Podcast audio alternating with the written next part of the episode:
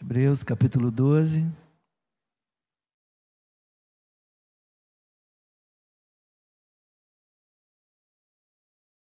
Hoje, embora nosso foco será do versículo 18 ao 29, eu vou ler o texto todo, tá? Desde o início do capítulo 12, para termos a leitura a leitura completa na íntegra. Jesus, autor e consumador da fé. Portanto, também nós, visto que temos a rodear-nos tão grande nuvem de testemunhas, livremos-nos de todo pecado, de todo peso e do pecado que tão firmemente se apega a nós, e corramos com perseverança a carreira que nos está proposta, olhando firmemente para o Autor e Consumador da fé, Jesus o qual, em troca da alegria que lhe estava proposta, suportou a cruz sem se importar com a vergonha e agora está sentado à direita do trono de Deus. Portanto, pensem naquele que suportou tamanha oposição dos pecadores contra si mesmo, para que vocês não se cansem nem desanimem na luta contra o pecado, vocês ainda não resistiram até o sangue, e vocês se esqueceram da exortação que lhes é dirigida como a filhos. Filho meu, não despreze a correção que vem do Senhor, nem desanime quando você é repreendido por ele, porque o Senhor corrige a quem ama e castiga todo filho a quem aceita. É para a disciplina que vocês perseveram. Deus os trata como filhos. E qual é o filho a quem o pai não corrige? Mas se estão sem essa correção, da qual todos se tornaram participantes, então vocês são bastardos e não filhos. Além disso, tínhamos os nossos pais humanos que nos corrigiam e nós os respeitávamos. Será que então não nos sujeitaremos muito mais ao Pai espiritual para vivermos? Pois eles nos corrigiam por um pouco, segundo melhor lhes parecia. Deus, porém, nos disciplina para o nosso próprio bem, a fim de sermos participantes da sua santidade. Na verdade, toda disciplina, ao ser aplicada, não parece ser motivo de alegria, mas de tristeza. Porém, mais tarde, produz fruto pacífico aos que têm sido por ela exercitados, fruto de justiça. Por isso, levantem as mãos cansadas e fortaleçam os joelhos vacilantes, façam caminhos retos para os seus pés, para que o manco não se desvie, mas seja curado. Procurem viver em paz com todos e busquem a santificação, sem a qual ninguém verá o Senhor. Cuidem para que ninguém fique afastado da graça de Deus e que nenhuma raiz de amargura brotando cause perturbação e por meio dela muitos sejam contaminados. E cuidem para que não haja nenhum impuro ou profano, como foi Esaú, o qual por um prato de comida vendeu seu direito de primogenitura. Vocês sabem também, posteriormente, querendo herdar a bênção, foi rejeitado, pois não achou lugar de arrependimento, embora com lágrimas eu tivesse buscado. Vamos juntos agora do 18 ao 29. Ora, vocês não chegaram ao fogo palpável e aceso, à escuridão, às trevas, à tempestade, ao toque da trombeta e ao som de palavras tais que aqueles que ouviram isso pediram que não lhes fosse dito mais nada pois já não suportavam o que lhes era ordenado. Até um animal, se tocar o monte, será apedrejado.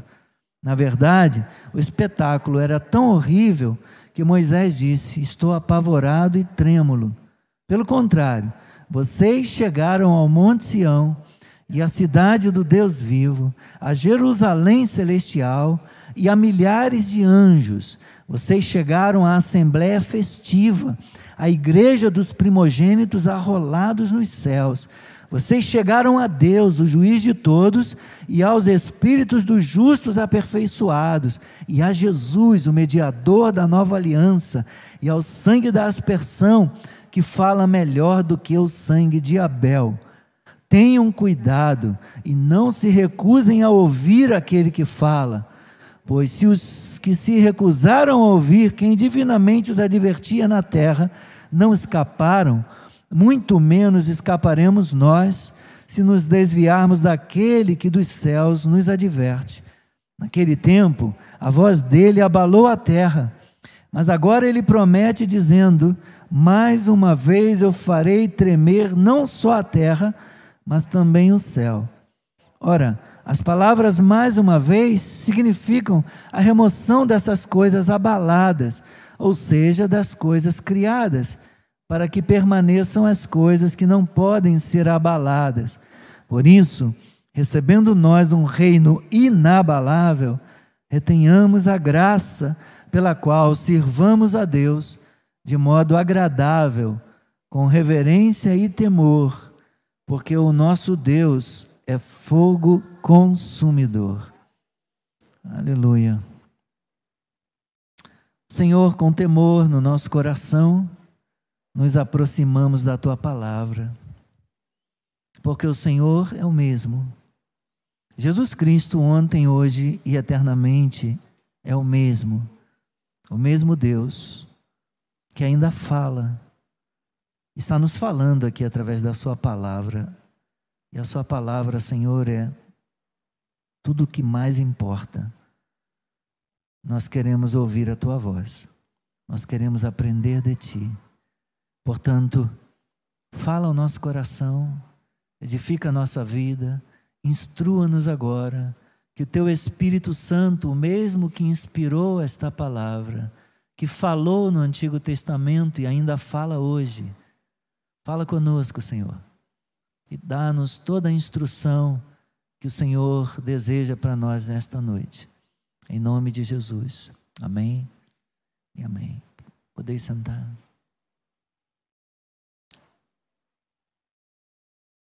Como normalmente fazemos, recapitulamos primeiro, né? Embora eu não vá conseguir recapitular to, tudo desde o capítulo 1 até o início do capítulo 12, mas vou retroceder aqui, pelo menos ao início do capítulo 12. Temos visto ao longo da carta, dessa carta aos Hebreus, que o escritor sagrado ele compara a vida cristã a uma corrida. Várias vezes ele se refere à corrida da fé. Né? Ele usa muito o verbo correr, corramos a carreira que nos está proposta. Ele usa uma linguagem, uma linguagem conhecida entre atletas e sempre nos encorajando a perseverar, a ir em frente, a prosseguir. Então, desde o início, ele faz a comparação é da vida cristã com uma corrida. Se ele compara a vida cristã a uma corrida, logo ele compara o cristão a um corredor. Né? Se for homem, a uma corredora, se for mulher.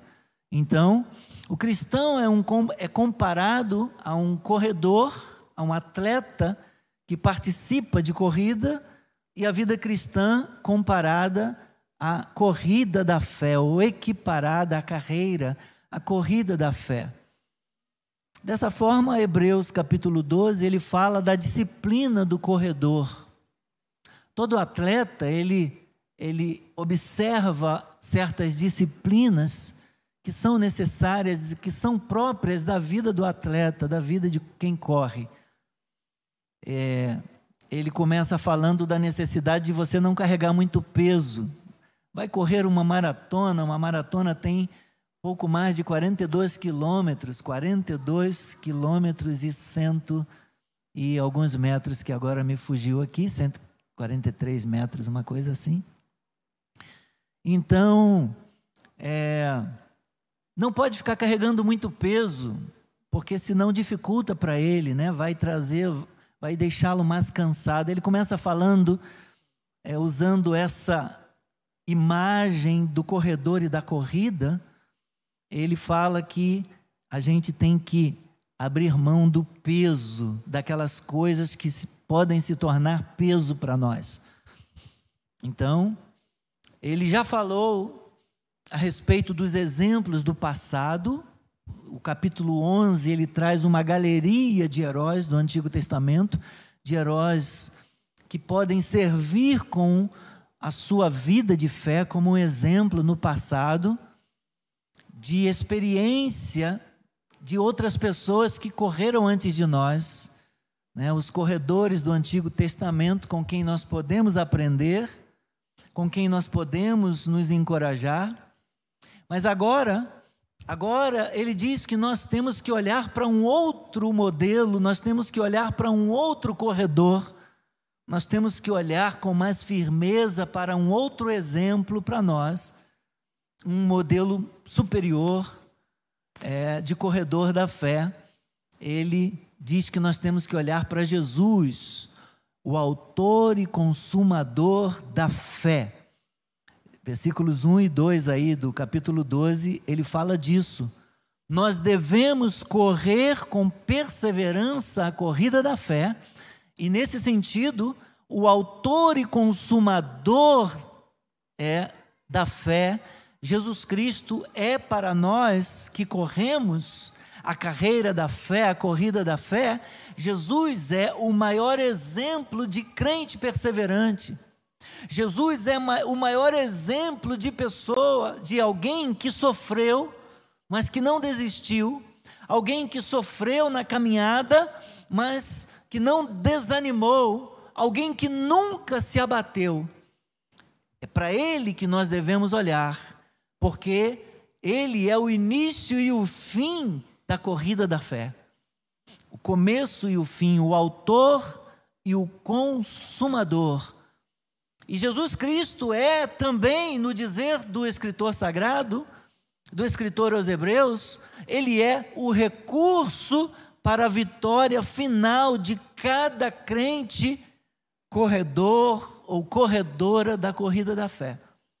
É em Jesus Cristo que a nossa corrida está com a vitória assegurada, com a vitória ganha. Então ele diz, portanto, também nós, visto que temos a rodear-nos tão grande nuvem de testemunhas, essa que ele falou no capítulo 11, os corredores do Antigo Testamento, livremos-nos de todo o peso e pecado que tão firmemente se apega a nós e o que, que a gente deve fazer positivamente? Corramos com perseverança a carreira, a corrida que nos está proposta Olhando para quem? Olhando firmemente para o Autor e Consumador da fé, Jesus, o qual, em troca da alegria que lhe estava proposta, suportou a cruz sem se importar com a vergonha, e agora ele está assentado à direita do trono de Deus. Portanto, pensem nisso, pensem nele. Pensem naquele que suportou tamanha oposição dos pecadores contra si mesmos, contra si mesmos, para que vocês não se cansem, nem desanimem, para que vocês não desistam da corrida da fé. Corram olhando para Ele, sempre olhando para Ele, porque Ele é a garantia de que a gente vai chegar no final da corrida. Ele é a garantia da nossa vitória. Então, depois, depois de encorajar os seus leitores a perseverarem na fé, olhando para Jesus que suportou o sofrimento da cruz e por causa disso Deus o exaltou. O escritor sagrado mostra aos leitores que, assim como Deus aperfeiçoou seu filho Jesus, por meio do sofrimento, da dor, ele também pode usar as provas, as provações e os sofrimentos da vida para nos ensinar para nos disciplinar e aperfeiçoar os outros filhos dele, que foram adotados por causa da sua fé em Jesus. Ele vai tratar disso do versículo 3 até o versículo 17. vai mostrar que as provações também revelam o amor paternal de Deus e nos ajudam no processo de santificação. Ele diz isso no versículo 10. É, eu vou ler aqui a partir do 9. Além disso, ele faz uma comparação com os nossos pais aqui, humanos, terrenos. Nós tínhamos os nossos pais humanos que nos corrigiam e nós os respeitávamos. Será que então não nos sujeitaremos muito mais ao Pai espiritual para vivermos? Pois eles, os pais humanos, nos corrigiam por pouco tempo, segundo melhor lhes parecia. E o que, é que ele fala de Deus a respeito de correção? Deus, porém, nos disciplina para o nosso próprio bem, a fim de quê? A fim de sermos participantes da sua santidade. Deus usa as lutas, os sofrimentos, as coisas da vida para nos disciplinar com o fim com o objetivo, com a finalidade de aperfeiçoar-nos na santidade. Então, versículo 12. Depois de encorajar os leitores a aprenderem com a disciplina, tendo na lembrança os sofrimentos de Cristo, ele cita Isaías 35, versículo 3 exortando-os ao encorajamento mútuo. Onde é que está isso? No versículo 12 ele diz: Por isso, ele está citando aqui Isaías 35, 3: Levantem as mãos cansadas e fortaleçam os joelhos vacilantes. Ele está trazendo o texto do profeta Isaías para exortá-los ao encorajamento mútuo, para eles serem encorajados e para eles também encorajarem outros. Veja como ele faz isso. Volte um pouquinho as páginas aí até Hebreus capítulo 3. Rapidamente, Hebreus 3. Veja o que ele diz lá no versículo 13, Hebreus 3, 13, depois vamos para o capítulo 12. Que ele diz no. Está falando de Cristo sendo superior a Moisés, é, ele diz: pelo contrário, animem uns aos outros quando todos os dias, todo crente deveria gastar tempo e se importar, se preocupar com os outros, em animar outros. Animem uns aos outros todos os dias, durante o tempo que se chama hoje, durante o tempo presente, a fim de quê? a fim de que nenhum de vocês seja endurecido pelo engano do pecado, porque ele diz: porque temos nos tornado participantes de Cristo, somente se de fato guardarmos firme até o fim a confiança que desde o princípio tivemos, como se diz, hoje, se ouvirem a sua voz, não endureçam o coração como foi na rebelião Lá no início, um pouco antes aí, ele falou: hoje, se ouvirem a voz de Deus, não endureça o coração. Ele vai repetir isso novamente, como disse o Espírito Santo. O Espírito Santo ainda fala hoje. Agora, capítulo 12, versículos 3 e versículo 5, veja como ele está encorajando a eles, os leitores, e é, instruindo-os para que eles encorajem a outros. Portanto, pensem naquele que suportou tamanha oposição dos pecadores contra si mesmos, para quê? Para que vocês não se cansem, não se desanimem, não desistam, para que vocês não não abandonem o caminho, não saiam da corrida, não abandonem a fé. Versículo versículo 5, um pouco mais à frente, ele diz: E vocês se esqueceram da exortação que lhes é dirigida como a filhos, quando diz a palavra: Filho meu, não despreze a correção que vem do Senhor. E mais uma vez ele diz, ele exorta: Não desanime, nem desanime quando você é repreendido por ele. E agora o versículo 15 que, que diz? Cuidem para que ninguém desanime, para que ninguém se afaste, ninguém fique afastado da graça e que nenhuma raiz de amargura brotando cause perturbação ou por meio dela muitos sejam contaminados, que não haja raiz de amargura, que não haja nada perturbando o coração de vocês, nem contamine o coração de outros. Há uma preocupação então em encorajar, ele está exortando-os ao encorajamento mútuo. Irmãos, em nossa, em nossa corrida da fé, nós não podemos nos esquecer de ajudar os outros. A corrida não premia quem chega na frente. A corrida da fé, o prêmio será entregue a todos os que chegarem Todos os que chegarem, não importa se chegou primeiro, não importa se chegou em quinto, em décimo, em centésimo, milionésimo, não importa se vai chegar por último, o último que chegar lá vai receber a coroa da justiça, vai receber a coroa da glória, igualzinho quem chegou na frente. Há muitos que estão indo na frente, outros vão chegar depois, mas todos receberão o prêmio. Então, nós não precisamos ter pressa.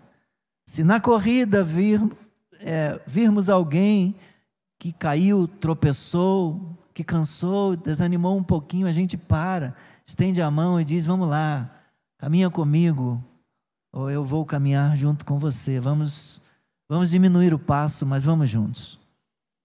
Precisamos pensar nos outros, irmãos. Versículo 14, ele vai dizer: Procurem viver em paz com todos e busquem a santificação, sem a qual ninguém verá o Senhor. Procure viver em paz e busque a sua, busque a santificação. Tanto seguir a paz com todos, quanto buscar a santificação, embora tenha uma participação nossa, embora tenha um esforço nosso, algum empenho da nossa parte, mas tanto seguir a paz com todos e quanto a santificação dependem da ação de Deus, como diz o versículo 10. Embora a gente participe, embora a gente se empenhe, ele vai falar: Deus, porém, nos disciplina para o nosso próprio bem, a fim de sermos participantes da sua santidade. Deus usa as circunstâncias, Deus usa a adversidade, Deus usa os outros e ele promove a santificação da nossa vida, mas em última instância eu não tenho capacidade de santificar ninguém. Embora eu possa ensinar, embora eu possa pregar, embora eu possa aconselhar, instruir, treinar, quem santifica é o Senhor. Eu me empenho, eu trabalho, eu procuro estudar a palavra para poder instruir as pessoas aqui do púlpito ou no gabinete, ou pelo exemplo, por preceito e por e por exemplo, mas é Deus é quem opera mediante o espírito a santificação. Da mesma maneira, cada um trabalha, ora, jejua, busca a Deus, lê a palavra diariamente, medita, faz o seu devocional, nos esforçamos e dependemos da ação do Espírito Santo. É Ele que convence, é Ele que arranca as ervas daninhas, é Ele que santifica, que regenera o nosso coração. Glória a Deus. Meus irmãos, ponhamos a nossa fé em prática, encorajando uns aos outros e fazendo as obras de servir aos irmãos, as obras de serviço, servindo aos irmãos.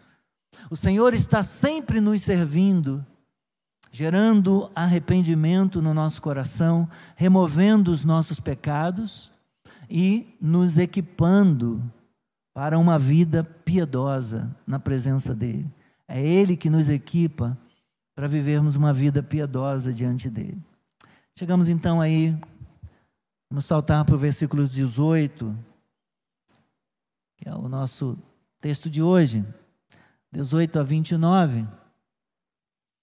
É, de forma característica, o autor prossegue, né, de forma semelhante, como tem feito na carta em outros momentos, o autor prossegue da advertência para o encorajamento, conforme nós já destacamos algumas vezes ao longo da carta. E ele faz isso lembrando aos leitores dos privilégios que são seus, mediante a graça de Deus, conforme já vimos. Porém, esses privilégios requerem uma resposta constante de fé e obediência. Nós ouvimos a palavra de Deus, a palavra é ensinada, a palavra é pregada, seja através do estudo, seja através da pregação, né? Porque o ensino ele tem características diferentes da pregação. Pregação é quando a gente chega aqui e se inflama, né? Inflamado no espírito e tal, e a gente prega e a gente levanta um pouco o tom da nossa voz. O ensino já é uma coisa mais cadenciada, né? A gente vai lá no Antigo Testamento, a gente volta alguns capítulos antes, às vezes a gente vai à frente, vê contexto. Ensino é diferente, mas nós sempre temos a oportunidade dada por Deus de ouvir e de responder com fé e obediência aquilo que aprendemos ou aquilo que ouvimos mediante a pregação. Então, versículos 18 a 21, leia comigo. Ora, vocês não chegaram ao fogo palpável e aceso, à escuridão, às trevas, à tempestade, ao toque da trombeta e ao som de palavras tais, que aqueles que ouviram isso pediram que não lhes fosse dito mais nada, porque eles não suportavam o que lhes era ordenado. Qual era a ordem? Até um animal se tocar o monte será apedrejado. De que, que o autor está falando? Ele está falando do episódio lá no pé do Monte Sinai, que está registrado no capítulo 19 de Hebreus. Podemos ir lá? Vamos lá. Êxodo 19, eu falei Hebreus não, Êxodo 19 está falando de uma experiência apavorante, que hoje nós não conhecemos muito bem, não. Hoje nós não temos mais o mesmo temor que havia naquele período. Êxodo 19, Deus fala com Moisés no Monte Sinai.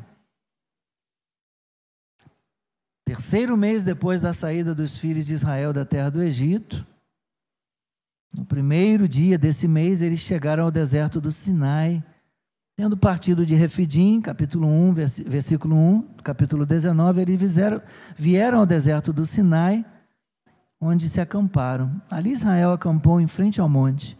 Moisés subiu para se encontrar com Deus, e do monte o Senhor o chamou e lhe disse: Assim você falará à casa de Jacó e anunciará aos filhos de Israel.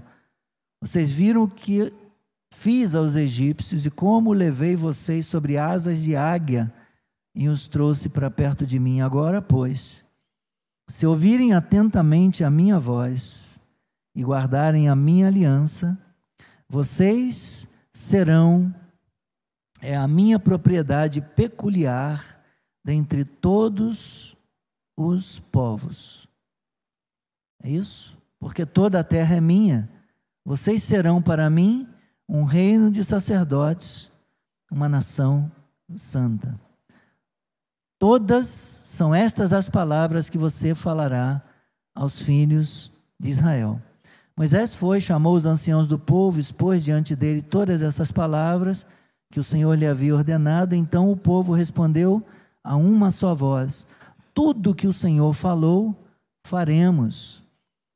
E Moisés relatou ao Senhor as palavras do povo. Senhor disse a Moisés: Eis que eu virei a você numa nuvem escura, para que o povo ouça quando eu falar com você, e para que também creiam sempre em você.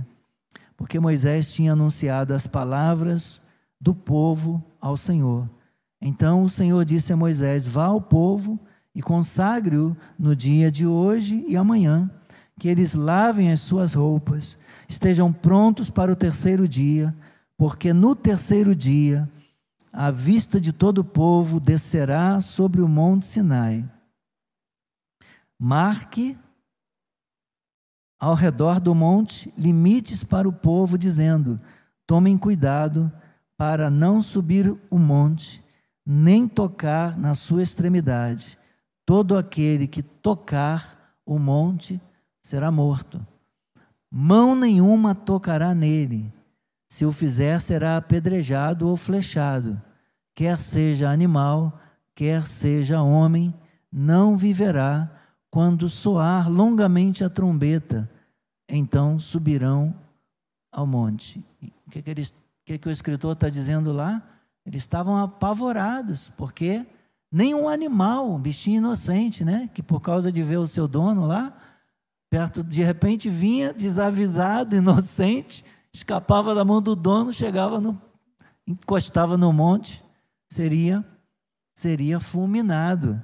Então, Deus Deus estava é, anunciando e proclamando ali toda toda severidade naquele momento. E o escritor está dizendo para eles: que coisa terrível foi com eles. Mas vocês, versículo 18, vocês não sabem o que é isso? Vocês não sabem o que é um fogo palpável, uma coisa tão real, fogo mesmo queimando a montanha, o, o, o monte estava em chamas. Vocês não sabem, vocês não chegaram ao fogo palpável e aceso. Vocês não viram as densas trevas, a tempestade, ao toque da trombeta e ao som de palavras graves, ao som de palavras urgentes, tais que aqueles que ouviram isso pediram que não lhes fosse dito mais nenhuma palavra, mais nada, porque eles não suportavam as ordenanças não suportavam tamanha severidade, ao ponto de até um animal se tocar o monte ser apedrejado. Na verdade, o espetáculo era tão horrível que Moisés que Moisés disse: "Estou apavorado e trêmulo". Isso está em Deuteronômio capítulo 19, capítulo 9, versículo 29. Você pode ler depois. O próprio profeta ficou abalado, ficou aterrorizado. Ele diz: Eles tinham chegado diante do Monte Sinai e estavam apavorados. Vocês não chegaram ao Monte Sinai pelo contrário, o que, que, ele diz? Aonde eles chegaram? Vocês chegaram ao Monte Sião, a cidade do Deus vivo, a Jerusalém celestial, a miríades, milhares de anjos. Vocês chegaram à assembleia festiva, à assembleia solene, à igreja dos primogênitos arrolados nos céus. Vocês chegaram ao próprio Deus, chegaram a Deus, o juiz de todos, e aos espíritos dos justos aperfeiçoados. Vocês chegaram a Jesus Jesus, o mediador da nova aliança. Lá, o Sinai representava a velha aliança. Sião representa a nova aliança. Jesus é o mediador de nova aliança. Vocês chegaram ao sangue da aspersão, que fala melhor do que do que o sangue de Abel. Irmãos, quando Jesus se reuniu, perdão, quando Israel se reuniu no Monte Sinai para ouvir a voz de Deus, foi um momento aterrorizante na vida do povo. Capítulo 19, dos, dos versículos 16 a 22, você pode ler depois com calma levando as pessoas a lhes suplicar, a suplicar ao Senhor que não falasse mais com eles. Eles disseram para Moisés: fale-nos você, fale você conosco, não nos fale o Senhor. Que Deus fale com você, você fale com a gente.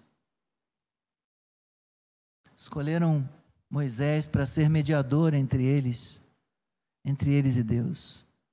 Deus os tinha mandado se aproximar do monte para ouvir os termos da aliança dele e descobrir o que significava servi-lo como uma nação santa. Êxodo 19, versículos 5 e 6. Mas o fenômeno central na narrativa foi a voz que lhes falou naquela ocasião. Eles ouviram a voz, as coisas todas ao mesmo tempo: o fogo, o clangor da trombeta e a voz que vinha do monte. E eles ficaram desesperados. Até Moisés, o mediador, tremeu. Como eu disse, Deuteronômio 9, 19. Então ele prossegue, versículos 22. Deixa eu me localizar. Pelo contrário, você, ah, já passamos, né? Vocês chegaram ao Monte Sião, à cidade do, de, do Deus vivo, a Jerusalém celestial, a Nova Jerusalém, as milhares de anjos. Vocês chegaram à Assembleia dos Santos, a Assembleia festiva, a Igreja dos Santos arrolados nos céus. Vocês chegaram a Deus, vocês chegaram a Jesus, o mediador da nova aliança. Os cristãos, por outro lado, vieram por fé. Não ao Sinai, eles foram atraídos ao Monte Sião, que era o cume, a culminância, o ponto máximo ao qual o povo de Deus que deixou o Egito pretendia alcançar um dia, que era o símbolo da Jerusalém celestial, a cidade do Deus vivo.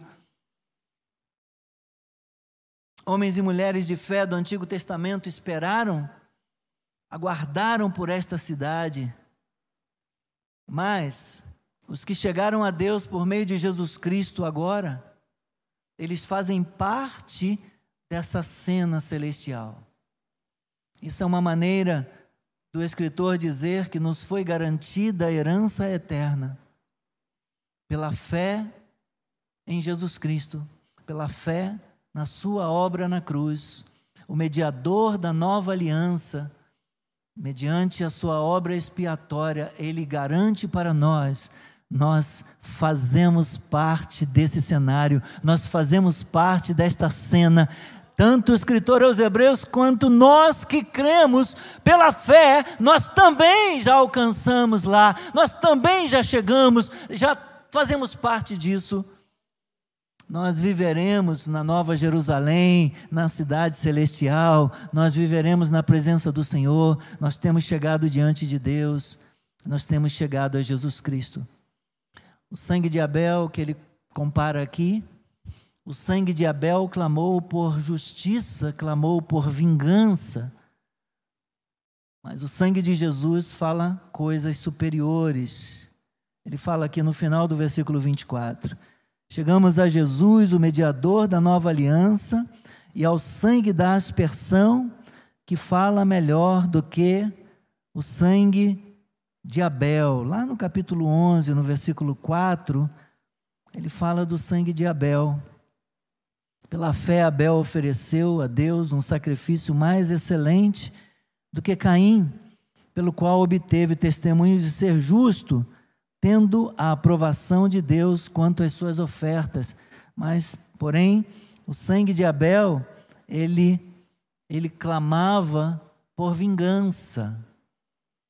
Ele clamava é, pela vingança da, da, da vida, no caso, da vida dele que foi tirada. O sangue, o sangue de Jesus, ele fala coisas superiores, clamando e garantindo perdão e aceitação diante de Deus. O sangue de Jesus traz a garantia do perdão e da salvação.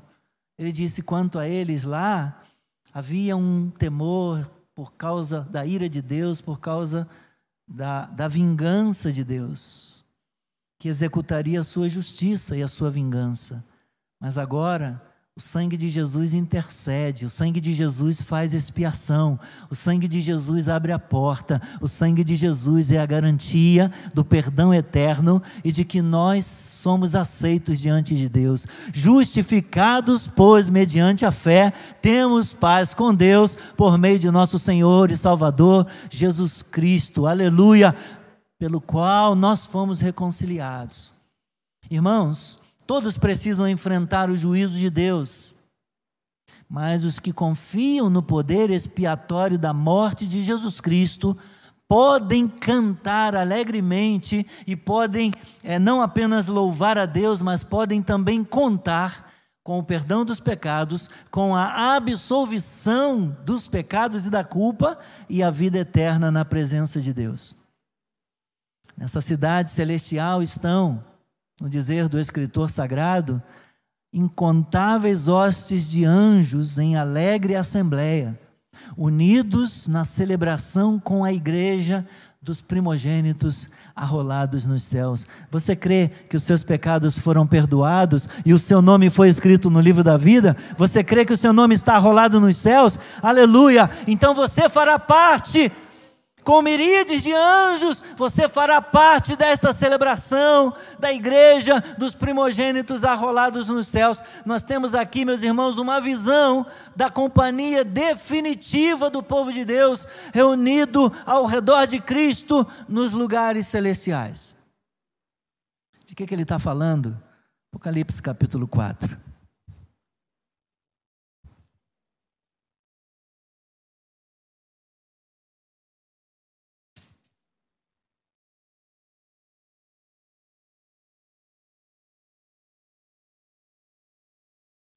Apocalipse 4.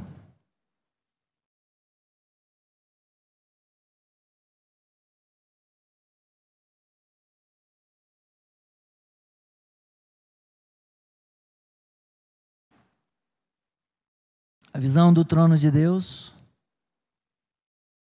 No versículo 6 ele diz: No meio do trono e à volta do trono havia quatro seres viventes cheios de olhos por diante e por detrás.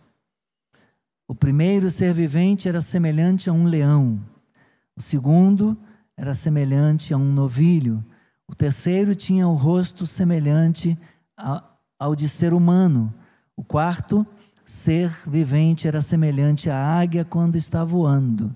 E os quatro seres viventes, tendo cada um deles, respectivamente, seis asas, estavam cheios de olhos ao redor e por dentro, não tinham descanso nem de dia nem de noite, proclamando: Santo, Santo, Santo é o Senhor Deus, o Todo-Poderoso, aquele que era, que é e que há de vir. Sempre que esses seres viventes davam glória, honra e ações de graças ao que está sentado no trono, ao que vive para sempre, nós sabemos que é Jesus, os 24 anciãos se prostravam diante daquele que está sentado no trono, adoravam o que vive para todo sempre e depositavam as suas coroas diante do trono, proclamando: Tu és digno, Senhor e Deus nosso, de receber a glória, a honra e o poder, porque criaste todas todas as coisas, e por Sua vontade elas vieram a existir e foram criadas. Aleluia, aleluia, glória a Deus. Mas um pouquinho à frente, no capítulo 7, no versículo 4. Os seres viventes estão rodeando o trono, onde está sentado aquele que vive e é Senhor. E agora a visão dos 144 mil. Então ouvi o número dos que foram marcados com selo. Eram 144 mil de todas as tribos dos filhos de Israel. Da tribo de Judá foram marcados com selo 12 mil. Enfim, da tribo de Ruben, 12 mil. De Gade, 12 mil. Da tribo de Azer, 12 mil. Da tribo de Naphtali, 12 mil. Da tribo de Manassés, 12 mil. De Simeão, 12 mil. Da tribo de Levi, 12 mil. Da tribo de Sacar, 12 mil da tribo de Zebulon, 12 mil, da tribo de José, 12 mil, da tribo de Benjamim, 12 mil, da tribo, foram marcados com selo, 12 mil. Mas o número dos redimidos são apenas 144 mil? Não. Esse número aponta para a totalidade dos redimidos. E na sequência, ele traz a visão dos glorificados. Depois destas coisas, eu vi e não apenas 144 mil. Quantos? Eu vi uma grande multidão inumerável, que ninguém podia contar. De todas as nações, inclusive do Brasil. De todas as tribos, povos e línguas, onde eles estavam. Lá onde estavam os seres viventes, ao redor do trono, lá onde estavam os 24 anciãos de todas as nações, em pé diante do trono e diante do cordeiro vestidos de vestes brancas, com ramos de palmeira nas mãos, e o que eles faziam? Clamavam com voz forte, dizendo: Ao nosso Deus que está sentado no trono e ao Cordeiro pertence a salvação. Aleluia! Louvado seja o nome do Senhor. Nós fazemos parte desta cena, meus irmãos. Ainda não se consumou, ainda não estão lá, mas já temos esperança. Nós cremos, nosso nome está registrado lá também nós faremos parte disso, dessa realidade. Faremos parte desta realidade. Efésios, capítulo 2, rapidamente. Sem correr, não precisa ser tão rapidamente assim, que ainda temos alguns minutos. Efésios, capítulo de número 2. Deixa eu beber um pouquinho d'água aqui.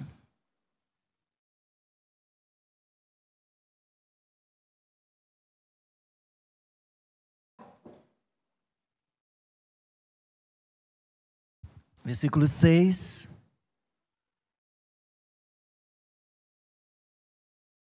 Para não ficar pendente a leitura, vou ler a partir do versículo 4.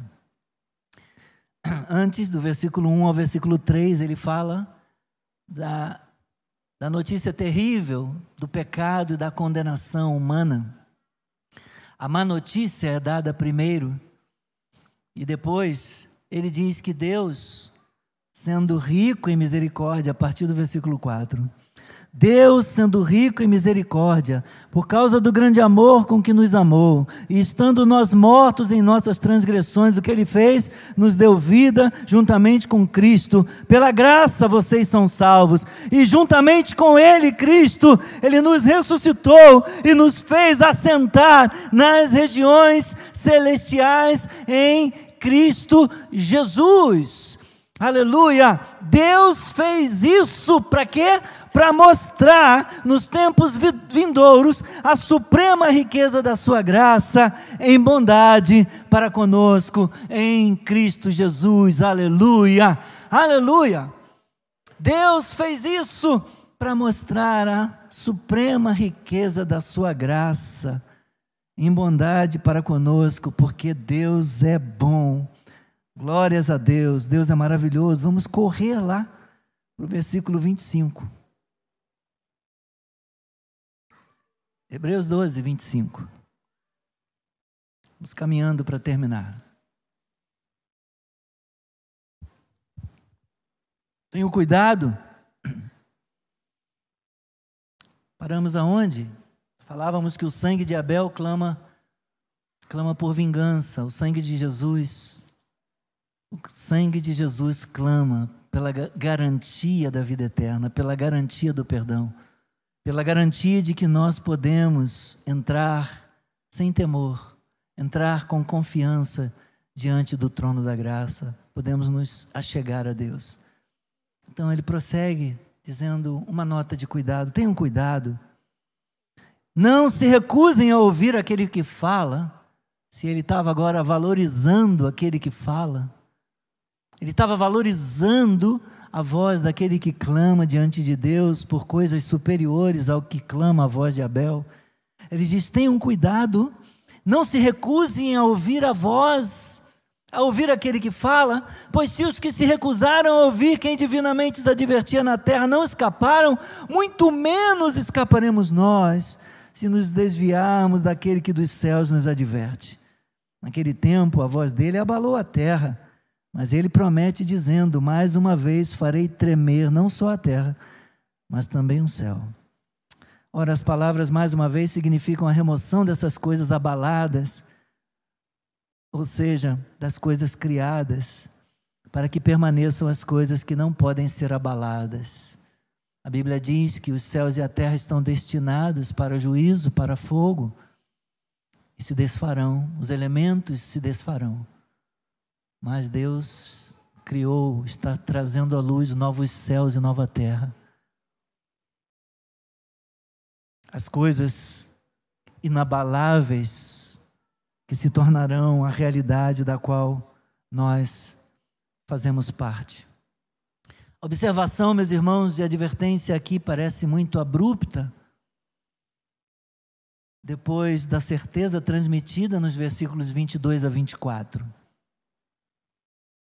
Ele já nos acalmou o coração, ele já nos garantiu que ele clama por coisas superiores, por coisas melhores, se a voz daquele que fala lá, a voz de Abel clamava por por vingança, e ele diz que a voz dele clama por perdão e salvação, como depois de acalmar o nosso coração, ele volta à rigidez, à severidade. O ponto do autor aqui, meus irmãos, é que o Deus que falou no Sinai, quando ele diz quem divinamente os advertia sobre a terra, ele está falando do Deus que falou no Antigo Testamento. E esse é o ponto. O Deus que falou no Sinai continua a nos chamar da Jerusalém celestial.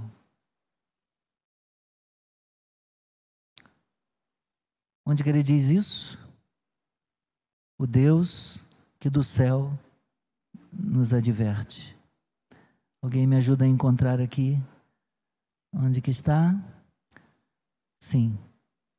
É aquele que divinamente os advertia na terra, o Deus que falou no Antigo Testamento, continua nos chamar do Monte Sião, continua nos chamando da Jerusalém celestial. Ele é o mesmo que dos céus nos adverte.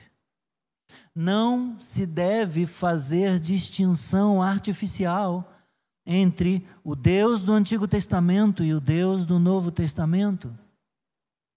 Assim, diferentemente daqueles irmãos do Antigo Testamento lá, daquela cena de Êxodo, Êxodo 19, nós cristãos do Novo Testamento não temos razão para recusar ao que fala, ou nos desviar daquele que dos céus nos adverte, visto que pela sua graça nos fala de perdão e aceitação por meio do sangue do seu filho. É disso que ele fala aqui dos versículos 25 ao versículo 27. Se os israelitas não escaparam da condenação de Deus quando deram as costas a ele, lá no Antigo Testamento, muito menos nós escaparemos hoje das advertências que Ele continua nos fazendo do céu. E se quisermos nos lembrar com mais ênfase, capítulo 2, versículos 1 a 4, ele já falou a respeito disso. Como escaparemos nós se negligenciarmos tão grande salvação? Quando Deus falou no Sinai, meus irmãos, toda a montanha tremeu de maneira aterradora. Ageu diz que quando vier a hora do juízo final e do fim deste mundo, Deus abalará não só a terra, mas também o céu. Hebreus 12, 26 cita aqui o texto de Ageu 2,6. Tudo o que vai permanecer são as coisas não abaladas, as coisas que não são abaladas, mencionadas no versículo 27. Que coisas são essas? O reino que Cristo compartilha com aqueles que continuam a crer nele, aqueles que continuam a confiar nele. E ele emenda aí no versículo 28, por essa razão, por isso, recebendo nós um reino inabalável, algo que não pode tremer, algo que não pode, que não pode ter fim, algo que não pode se abalar. Recebendo nós um reino inabalável, retenhamos a graça pela qual sirvamos a Deus. Aleluia.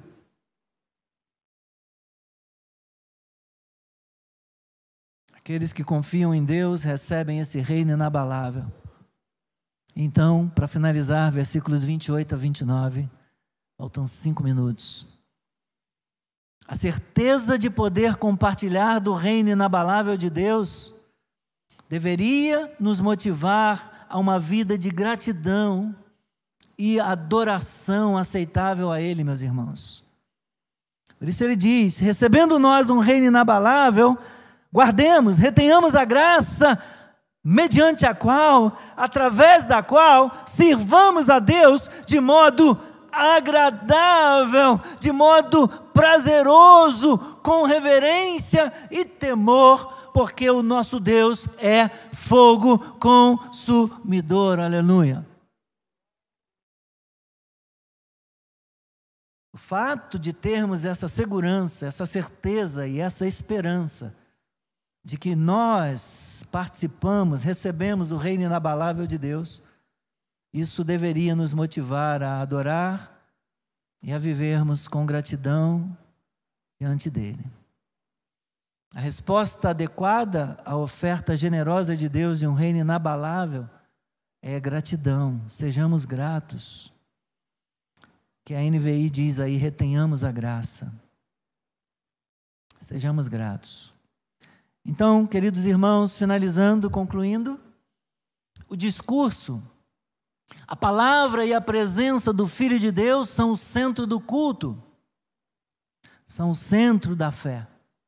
Quando Deus pronunciou a lei, seu povo estava aterrorizado, mas o seu sangue derramado, aspergido sobre eles, sobre o povo, nos diz coisas superiores fala de perdão e salvação. O sangue de Jesus, como dissemos, clama garantindo perdão e aceitação diante de Deus. Como é que a gente pode ter certeza de que agora nós podemos ter acesso à presença de Deus sem sermos fulminados por causa de uma palavra que dissemos, por causa de um pensamento que tivemos, por causa de uma reação no trânsito violenta, quando demos uma fechada em alguém ou fomos atrás de alguém que nos fechou. Como que a gente pode ter certeza de que nós não morreremos ao nos aproximar de Deus? É por termos sentido um gostinho de sangue na boca, um desejo de vingança ou de bater em alguém. Será que a Escritura nos dá exemplo disso? Para nossa esperança? Não abra, mas guarde no seu coração. Quando Jesus pisou aqui nessa terra, é, a Bíblia diz que ele cumpre algo que Moisés disse lá no Antigo Testamento: Depois de mim virá um profeta maior do que eu. Ouçam o que ele falar. Se não me falha a memória, o Evangelho de João nos fala disso. Moisés estava falando de Jesus, que seria esse profeta maior. Quando Jesus vem e chega nesse mundo aqui, ele inicia o sermão Jesus assume a mesma postura dos profetas do Antigo Testamento. Ele vai para o monte. Mateus capítulo 5, versículo 1. Não abra, mas você conhece. Exatamente como faziam os profetas antigos, como Moisés fez lá no Sinai. Ele sobe ao monte e os discípulos se aproximam. E ele então começa o seu discurso ele começa o sermão da montanha, sermão do monte. Ali está o profeta maior do que Moisés, e ele está trazendo agora a sua lei. Mas lá no Antigo Testamento, lá no Sinai, a montanha pegou fogo, e quando Deus começou a falar, o povo ficou aterrorizado. Agora Jesus é Deus, Jesus é o mesmo Deus que falou lá no Antigo Testamento. Ele está falando aqui no Novo Testamento. Os discípulos estão diante deles, mas eles não estão aterrorizados com medo de morrer. no Monte da Transfiguração, Mateus capítulo 17, versículos 1 a 8. Jesus é tomado de glória, e então os discípulos olham e veem que ele não está sozinho. E veem que ao seu lado, de um lado, Elias, e do outro lado, Moisés. E a cena faz novamente é, nos reportarmos para aquele período do Antigo Testamento. Está ali um profeta maior do que Moisés. Está ali aquele que cumpre toda a lei. E ele é glorificado diante dos discípulos. E a presença de Deus está ali tão real. E os discípulos temem morrer. E eles, ele os toca e ele diz para eles: Não tem mais. Não tem mais. Da mesma maneira, meus queridos, hoje nós podemos ter essa segurança. Hebreus diz que nós também podemos ouvir dele: Não tem mais. Por causa do sangue e por causa da voz daquele que clama, cuja voz é superior à voz de Abel, em quem há perdão e salvação. Jesus Cristo nos dá acesso a Deus por sua graça. Aleluia! Aleluia! Mas, meus queridos irmãos, a certeza da graça de Deus nunca deve nos cegar para a verdade de que um juízo terrível aguarda aqueles que apostatam, aqueles que abandonam o caminho. Por isso, é que ele diz: o nosso Deus é fogo consumidor. Ele continua o mesmo Deus. E a gente não deve brincar com ele. Amém? Obrigado, Senhor nosso Deus. Com temor e tremor, como iniciamos, permanecemos diante de Ti. Obrigado por Tua palavra. Ajuda-nos, Senhor, de modo que possamos andar na tua presença, servindo, Senhor, servindo com prazer, servindo com alegria, vivendo uma vida de obediência e adoração diante de ti, mas com seriedade, vivendo para a tua glória. Ajuda-nos a glorificar o teu nome. Mas obrigado por esta esperança e por esta segurança de que por tua causa nós não temos que temer Obrigado, Senhor. Nós estaremos contigo para todo sempre. Aleluia. Vamos aplaudir o nome do Senhor, queridos. Jesus é a causa, Jesus é a nossa esperança. Aleluia. Louvado seja o nome do Senhor. Eu quero agradecer pela sua companhia, pela sua presença. Você, tanto os irmãos e irmãs que estão comigo aqui, participando presencialmente do, do culto, como você que acompanhou a transmissão esta noite. Essa esperança é para você também. Se você crê, se você se submete à palavra de Deus, se você ainda não o fez, renda-se a Jesus Cristo. Ele é o único que pode dar a você a esperança da vida eterna, que pode franquear a você o privilégio de se aproximar de Deus e de tornar-se um filho de Deus, recebido por adoção, um filho adotivo na família de Deus. Somente através de Jesus Cristo. Creia na obra de Jesus Cristo na cruz, creia no Evangelho, arrependa-se dos seus pecados e entregue sua vida para Jesus. Me despeço de vocês desejando que Deus os abençoe rica e abundantemente. Até amanhã, até melhor, até sexta-feira na nossa live, tá bom? No Facebook, 8 da manhã. Um abraço. Paz.